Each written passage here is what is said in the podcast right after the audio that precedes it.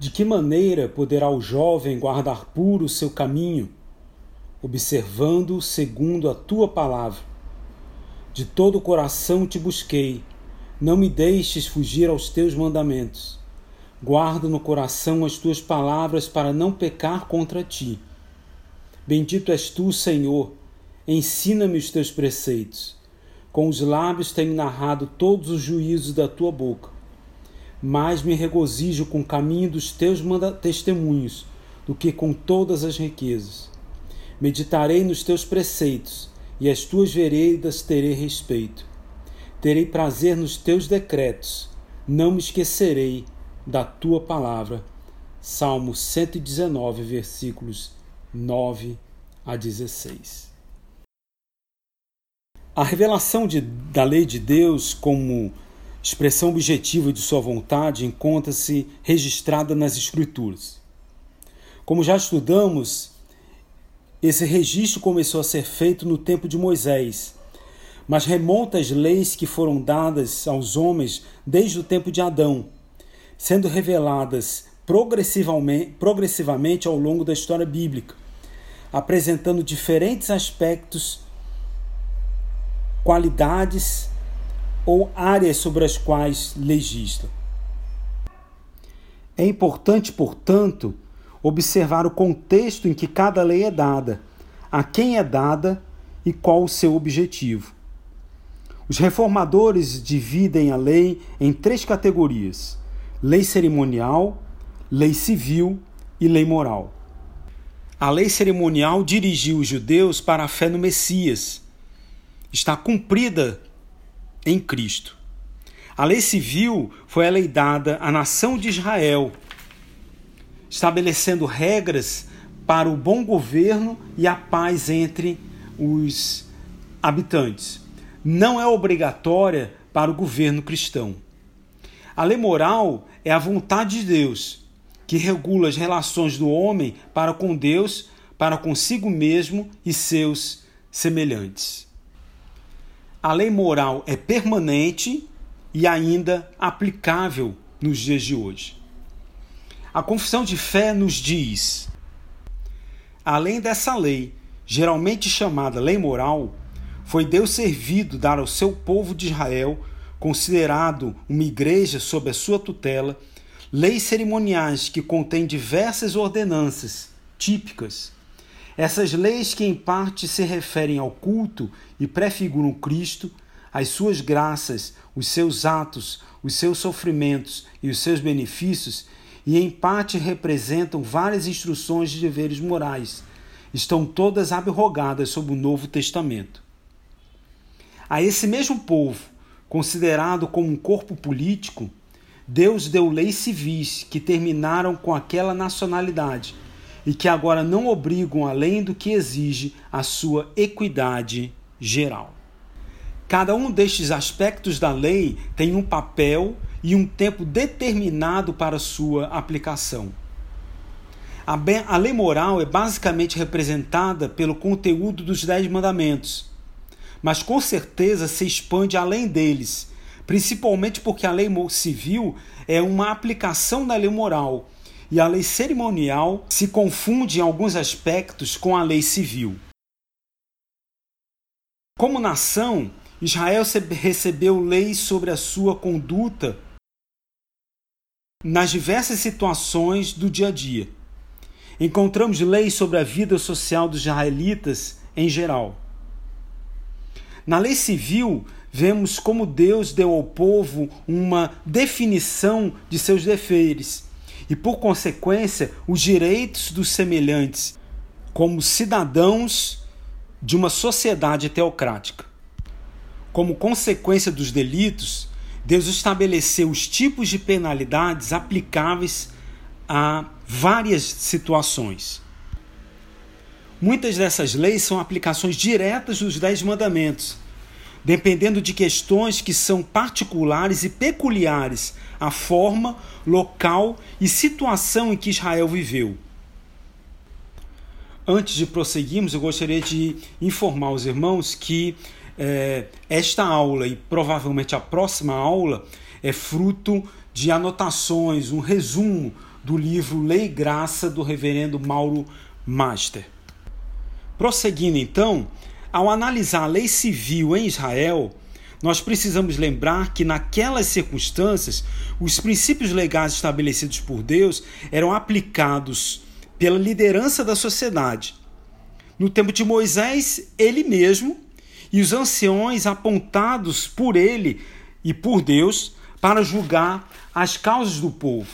Depois pelos juízes e assim por diante. Vejamos alguns textos bíblicos que corroboram essa afirmação. Êxodo 18, 13. No dia seguinte, assentou-se Moisés para julgar o povo. E o povo estava em pé diante de Moisés, desde a manhã até ao pôr do sol. E versículos 25 e 26.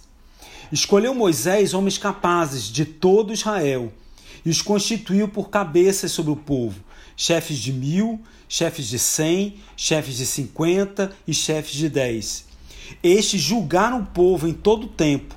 A causa grave trouxera Moisés e toda a causa simples julgaram eles.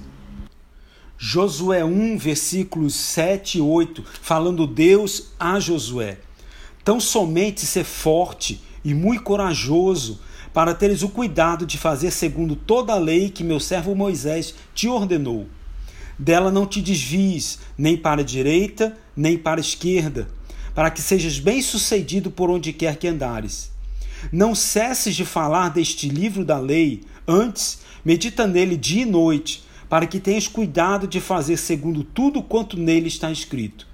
Então farás prosperar o teu caminho e serás bem-sucedido e versículos 16 a 18 do mesmo capítulo.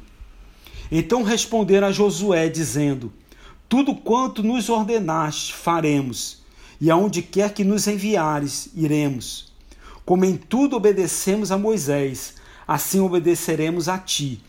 Tão somente seja o Senhor teu Deus contigo, como foi com Moisés. Todo homem que se rebelar contra as tuas ordens e não obedecer às tuas palavras em tudo quanto lhe ordenares, será morto. Tão somente ser forte e corajoso. Juízes 2, versículo 16. Suscitou o Senhor juízes que os livraram da mão dos que os pilharam. No entanto, a responsabilidade de proteção era basicamente um encargo do pai, chefe do clã ou da tribo. A tribo tinha, na autoridade do seu chefe, o dever de proteger o seu território e a vida dos seus integrantes. É por essa responsabilidade que o filho mais velho recebia porção dobrada da herança. Ele seria o chefe e receberia a responsabilidade de zelar pelo bem-estar do clã isso certamente demandaria mais gastos. Daí então ele receber porção dobrada. Esse é o princípio da primogenitura. O primogênito continuaria a liderar o clã quando seu pai falecesse, e assim sucessivamente. Assim, a responsabilidade básica de aplicar justiça era do chefe do clã ou da tribo. Vejamos um exemplo de lei civil, que se encontra em Números 35, versículos 10 a 12. Diz assim a palavra do nosso Deus: Fala aos filhos de Israel e dize-lhes: Quando passardes o Jordão para a terra de Canaã, escolhei para vós outras cidades que vos sirvam de refúgio, para que nelas se acolha homicida que matar alguém involuntariamente. Estas cidades vos serão para refúgio do vingador do sangue, para que o homicida não morra antes de ser apresentado perante a congregação para julgamento. Essas cidades ditas de refúgio eram estabelecidas para que alguém que tivesse cometido homicídio involuntário, envolvido em algum acidente de qualquer natureza, eh, tivesse a oportunidade de um julgamento público antes de cair nas mãos do vingador do sangue. A gente precisa lembrar que naquele tempo não havia polícia, nem civil, nem militar. Então, a responsabilidade da aplicação da pena era do chefe do clã. E o vingador do sangue era escolhido por esse chefe do clã. No entanto, esse vingador do sangue não podia agir é, sem que houvesse um julgamento apropriado do crime cometido. Qual então o princípio moral envolvido nessa nesse exemplo de lei civil? A lei moral da preservação da vida, claramente exposta no sexto mandamento. E antecipadamente ao sexto mandamento, o que está escrito em Gênesis capítulo 9, versículo de 5 a 6 que leremos agora. Certamente requererei o vosso sangue, o sangue da vossa vida. De todo animal o requererei, como também da mão do homem, sim, da mão do próximo de cada um requererei a vida do homem. Se alguém derramar o sangue do homem, pelo homem se derramará o seu. Porque Deus fez o homem segundo a sua imagem. Deus determina a pena capital sobre os assassinos para a preservação da vida e responsabiliza o homem dentro de sua estrutura social como executor dessa pena. A lei das cidades de refúgio é uma aplicação do princípio moral de preservação da vida evitando que haja injustiça na aplicação da lei. Esse princípio é encontrado na legislação de vários países, que diferenciam, por exemplo, entre o homicídio doloso, aquele que é praticado com intenção, e o homicídio culposo, que é praticado, o homicídio praticado sem intenção. Veja que interessante. É por causa desse sistema de proteção tribal que encontramos tanto em Israel quanto em outros povos do Oriente Médio, que são elaboradas leis a respeito da proteção devida a todos os habitantes, à viúva, ao órfão e ao estrangeiro, aqueles que socialmente não têm quem os proteja. Vejam, vejam o, que, o que nos diz Tiago, em Tiago 1, 27. A religião pura e sem mácula para com o nosso Deus e Pai é esta: visitar os órfãos e as viúvas nas suas tribulações, e a si mesmo guardar-se incontaminado do mundo. Vemos esta questão da, da proteção das viúvas no livro de Atos 6, 1 quando as viúvas estavam sendo preteridas na distribuição do pão. Ora, naqueles dias, multiplicando-se o número dos discípulos, houve murmuração dos helenistas contra os hebreus, porque as viúvas deles estavam sendo esquecidas na distribuição diária. A questão é que havia a lei de proteção, mas essa lei estava sendo colocada de lado, fazendo com que não houvesse proteção a quem devesse dar, ter sido dado proteção que era as viúvas. Nós podemos citar também o caso de Sodoma e Gomorra, cidades nas quais o pecado e a desordem se tornaram tão grandes que as pessoas de fora, os estrangeiros, eram normalmente, entre aspas, passíveis de abuso, sem que ninguém os protegesse. Vejamos o que diz o livro de Gênesis, capítulo 19, versículos de 1 a 5. Ao anoitecer vieram os dois anjos a Sodoma, a cuja entrada estava Ló assentado. Este, quando os viu, levantando-se e indo ao seu encontro, prostrou-se, rosto em terra. E disse-lhes: Eis agora, meus senhores, vinde para a casa do vosso servo, pernoitai nela e lavai os pés. Levantar-vos-ei de madrugada e seguireis o vosso caminho.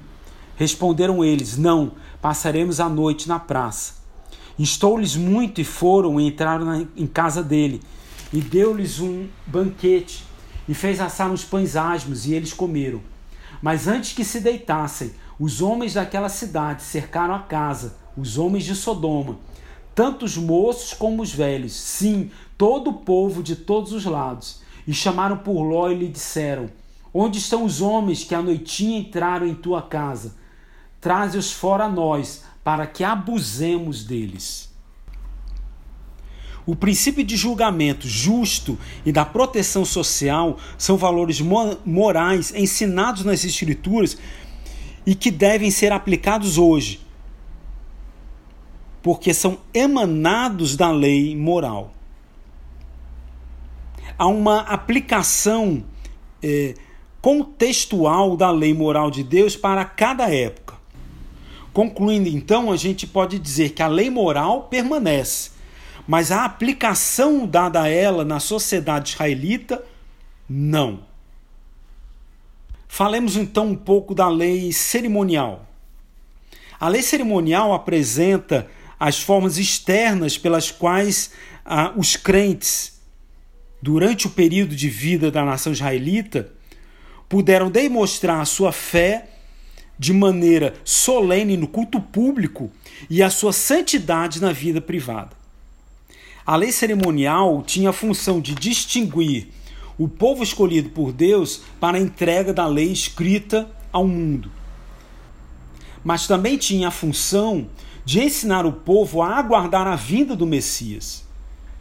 A lei cerimonial é cercada de símbolos, sinais, tipos e sombras das realidades espirituais reveladas e cumpridas por Cristo na sua vinda.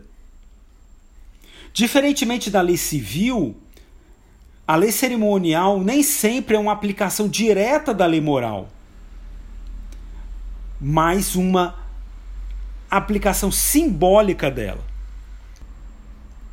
A lei cerimonial pode nos parecer estranha hoje em dia. Isso porque desconhecemos, em vários casos, a natureza exata do que ela representava.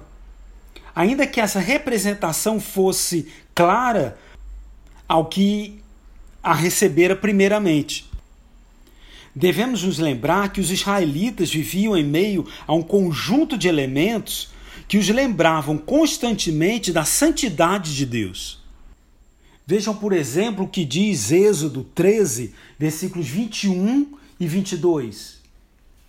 O Senhor ia adiante deles, durante o dia, numa coluna de nuvem, para os guiar pelo caminho durante a noite numa coluna de fogo para os alumiar, a fim de que caminhassem de dia e de noite. Nunca se apartou do povo a coluna de nuvem durante o dia, nem a coluna de fogo durante a noite. Quando chegamos ao relato de Êxodo 40, versículos 34 a 38, logo após o tabernáculo ter sido levantado, veja o que diz a palavra de Deus. Então a nuvem cobriu a tenda da congregação, e a glória do Senhor encheu o tabernáculo. Moisés não podia entrar na tenda da congregação porque a nuvem permanecia sobre ela, e a glória do Senhor enchia o tabernáculo.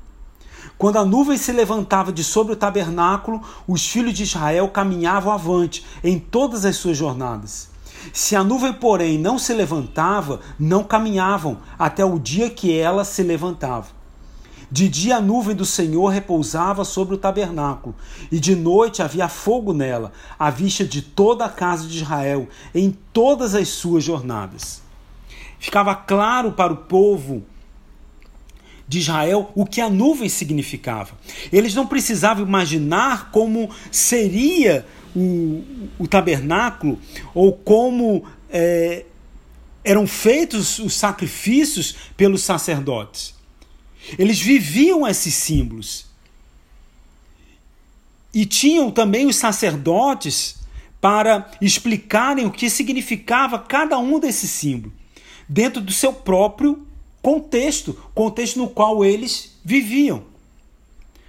Ao contrário do judeu que considerava estas leis cerimoniais comuns e certas, representativas da santidade de Deus, para o homem contemporâneo, essas leis parecem estranhas e sem sentido em muitos dos seus aspectos. A ideia, por exemplo, do sacrifício parece algo primitivo, bruto. O próprio conceito sacrificial da morte de Cristo parece algo animalesco, rude, sem sentido aos nossos olhos hoje.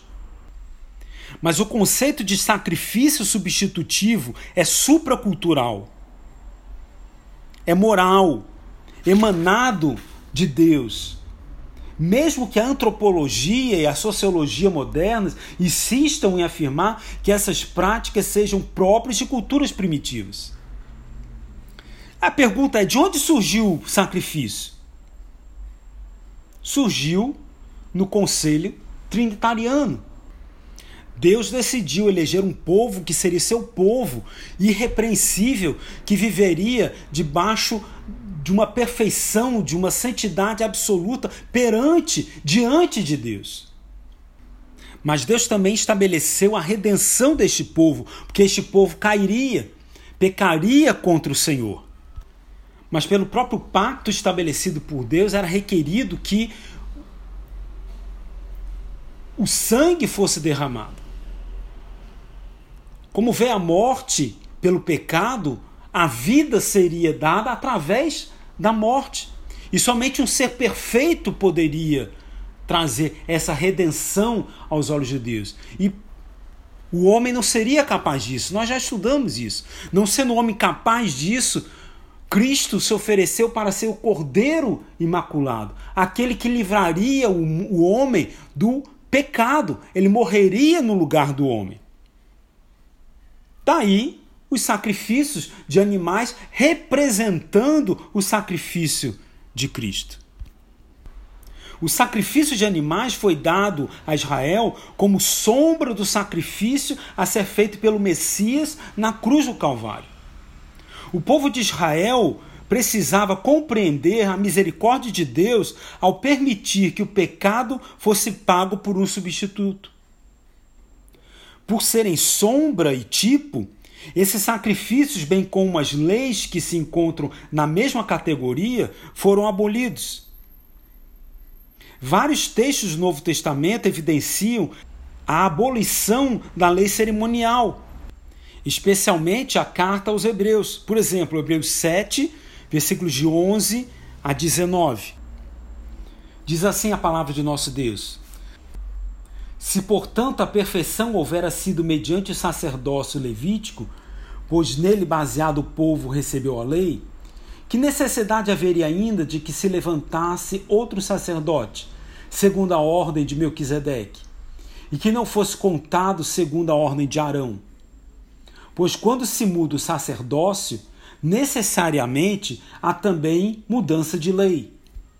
Porque aquele de quem são ditas estas coisas pertence a outra tribo, da qual ninguém prestou serviço ao altar. Pois é evidente que nosso Senhor procedeu de Judá, tribo a qual Moisés nunca atribuiu sacerdotes. E isto é ainda muito mais evidente segundo a semelhança de Melquisedeque. Se levanta outro sacerdote, constituído não conforme a lei de mandamento carnal, mas segundo o poder de vida indissolúvel Porquanto se testifica, tu és sacerdote para sempre, segundo a ordem de Melquisedeque. Portanto, por um lado, se revoga a anterior ordenança por causa da sua fraqueza e inutilidade, pois a lei nunca aperfeiçoou coisa alguma.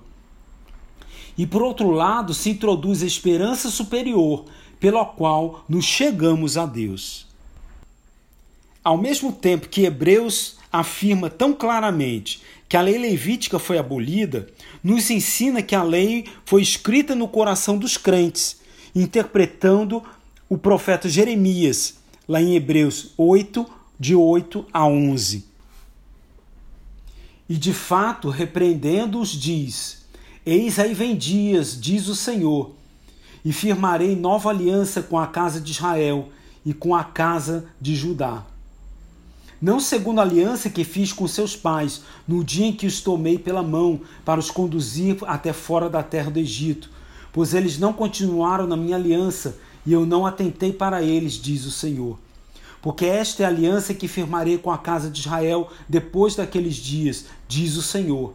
Na sua mente imprimirei as minhas leis, também sobre o seu coração as escreverei.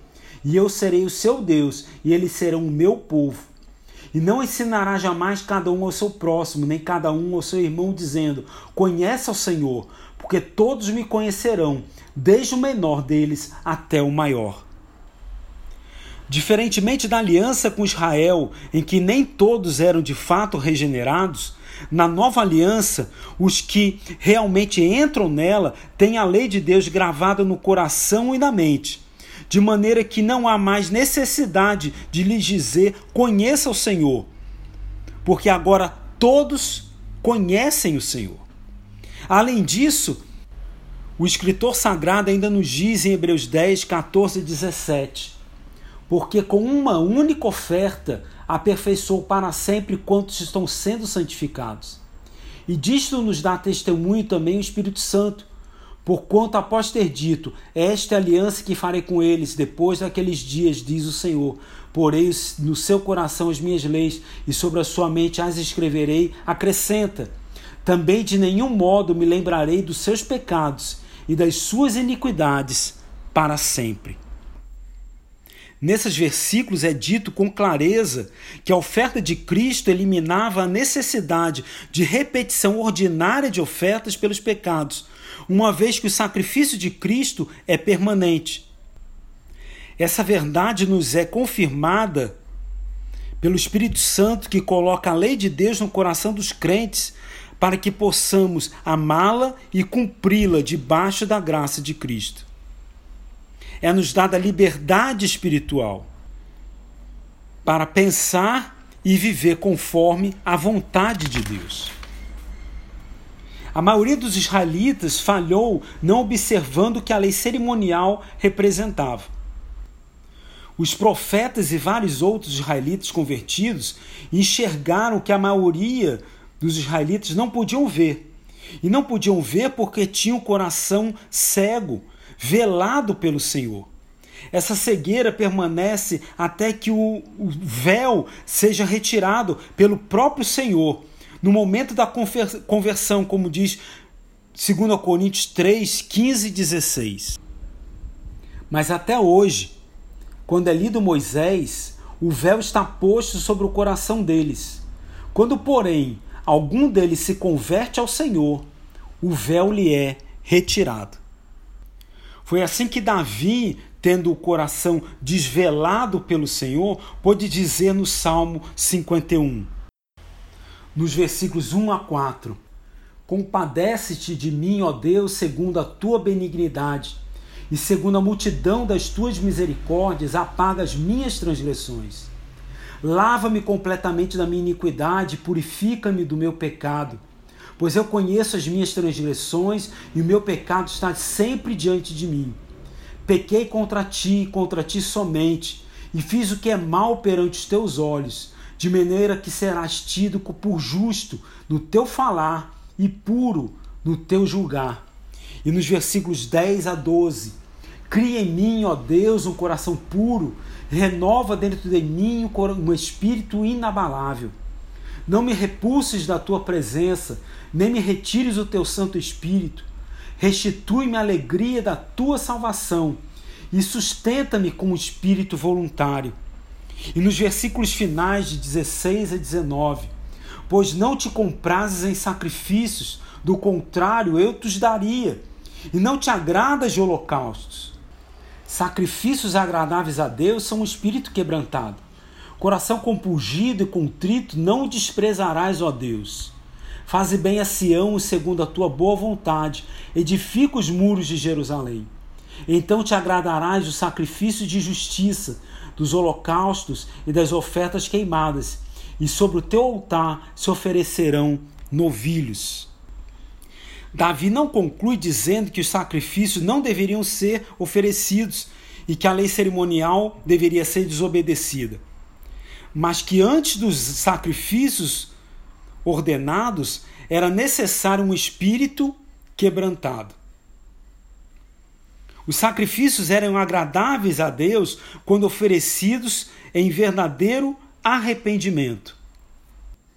Veja o que diz também Miqueias, capítulo 6, versículos 6 a 8. Com quem apresentarei ao Senhor e me inclinarei ante o Deus excelso? Verei perante ele com holocaustos, com bezerros de um ano? Agradar-se ao Senhor de milhares de carneiros, de dez mil ribeiros de azeite? Darei o meu primogênito pela minha transgressão, o fruto do meu corpo pelo pecado da minha alma? Ele te declarou, ó homem, o que é bom e o que é que o Senhor pede de ti, que pratiques a justiça e ames a misericórdia, e antes humildemente com o teu Deus. Podemos concluir que os verdadeiros filhos de Abraão, os filhos na fé, sabiam que a lei cerimonial era uma sombra de uma realidade maior. Mesmo que não tenhamos uma ideia tão clara quanto os israelitas de como eram as sombras, nós hoje vemos a própria luz de Cristo e temos o testemunho do Novo Testamento de que ele cumpriu todas aquelas coisas. Tendo visto o que são a lei civil e a lei cerimonial no Antigo Testamento, podemos voltar agora para a lei moral de Deus. Já estudamos anteriormente que a lei moral ou ética é o conjunto de regras e valores que se aplicam de maneira absoluta, independente de tempo e lugar, regulando a forma de viver do ser humano. Muitos na sociedade moderna insistem de que a ética é relativa ao seu tempo e lugar, sendo baseado nos usos e costumes sociais que variam ao longo das épocas. Outros vão ao ponto de dizer que o ser humano é amoral, sendo sua moralidade fruto de um processo evolutivo. Portanto, a moral é relativa segundo esses conceitos. E além disso, o ser humano não passando de um animal evoluído, perde-se todo o sentido de origem e propósito e o conceito de moral torna-se nulo.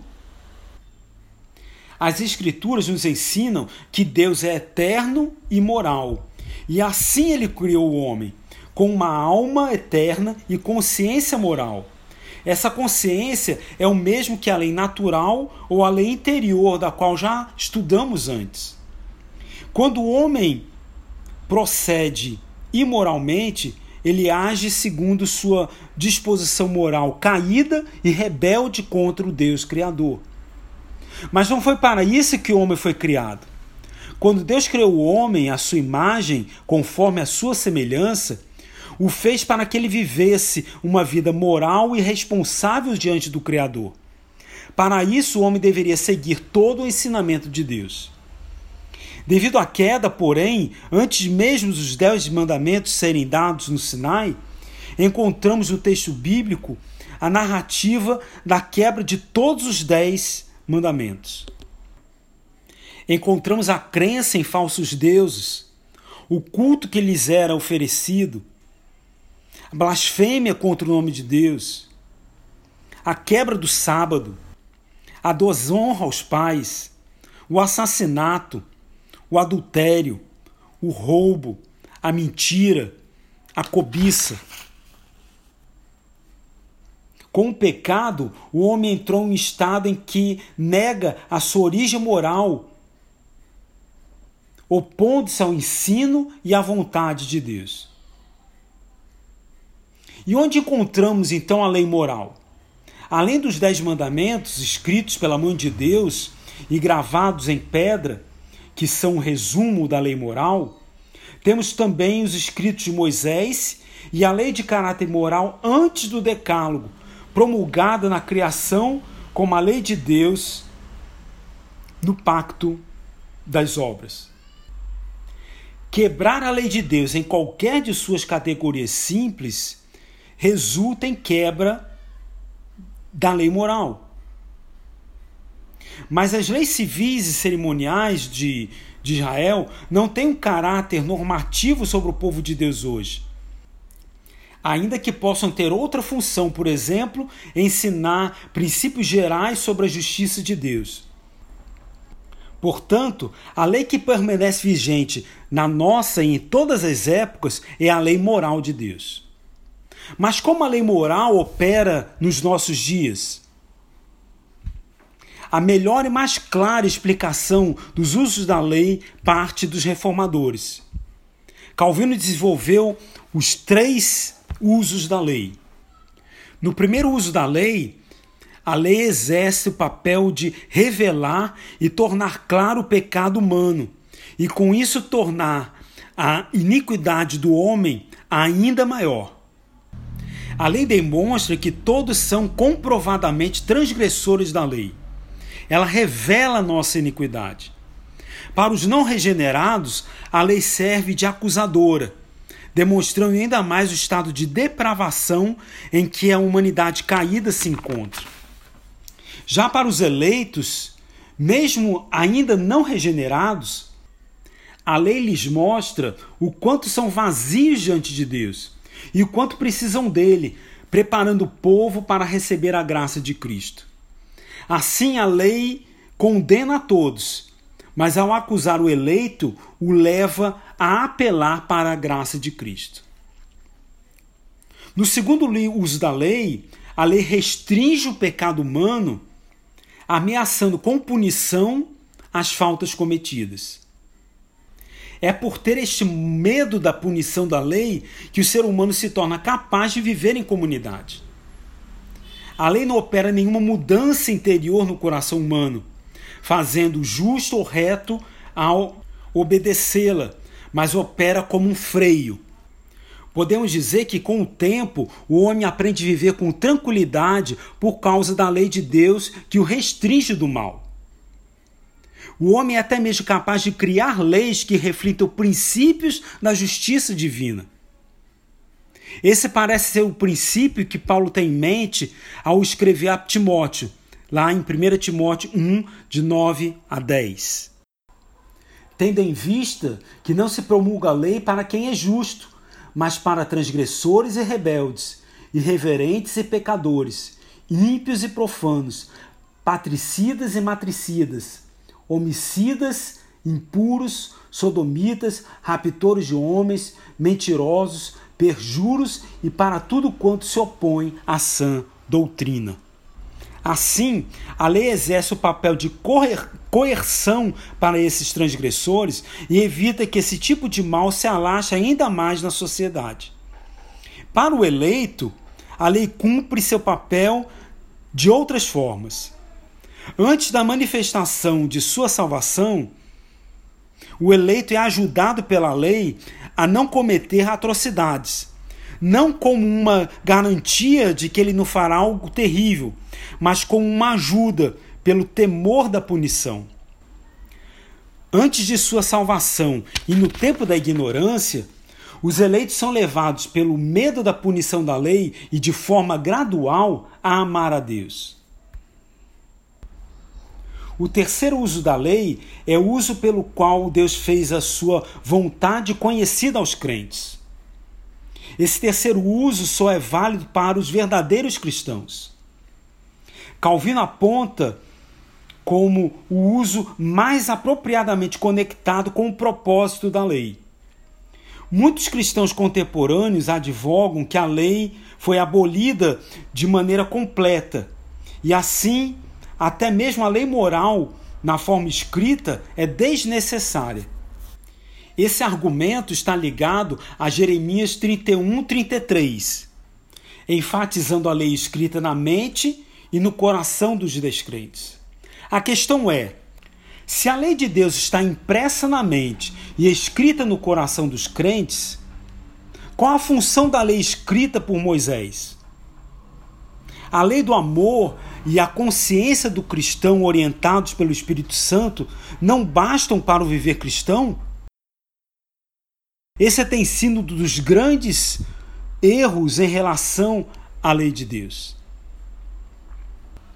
Da mesma forma como teve no Jardim do Éden, a lei moral tem, em todos os tempos, um papel orientador para os cristãos.